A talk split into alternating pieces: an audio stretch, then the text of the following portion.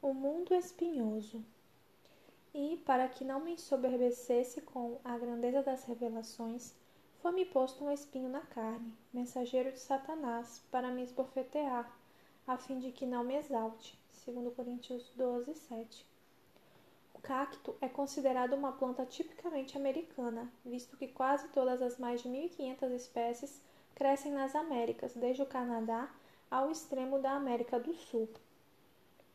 As maiores concentrações de cactos estão nas terras semidesertas do norte do México e do sudoeste dos Estados Unidos.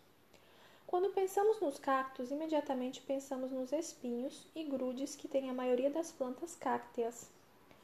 Por causa desses espinhos, algumas das cacteas têm sido chamadas de alfineteira, ouriço cacheiro, porco-espinho, garra de águia, pereira espinhosa e anzol. Os espinhos das cacteas não somente afastam os animais que as devorariam, mas também desempenham uma parte muito importante na vida da planta. Os espinhos têm a importante função de ajudar a planta a viver nas temperaturas quentes do deserto. Você já indagou como as cacteas vivem onde é tão quente? Aqui está a resposta.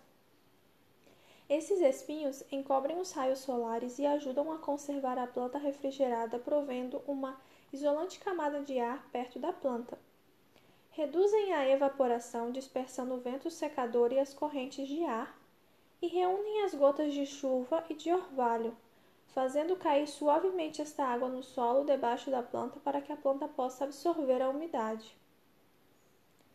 Os espinhos apresentam-se em diferentes tamanhos e formatos. Estão sempre em cachos, em fileiras ou espirais e crescem das saliências da planta chamadas areolas.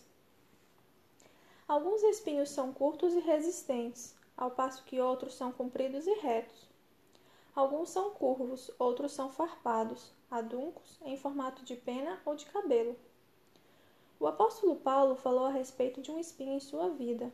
Alguns, naturalmente, como o cacto, vivem uma vida espinhosa.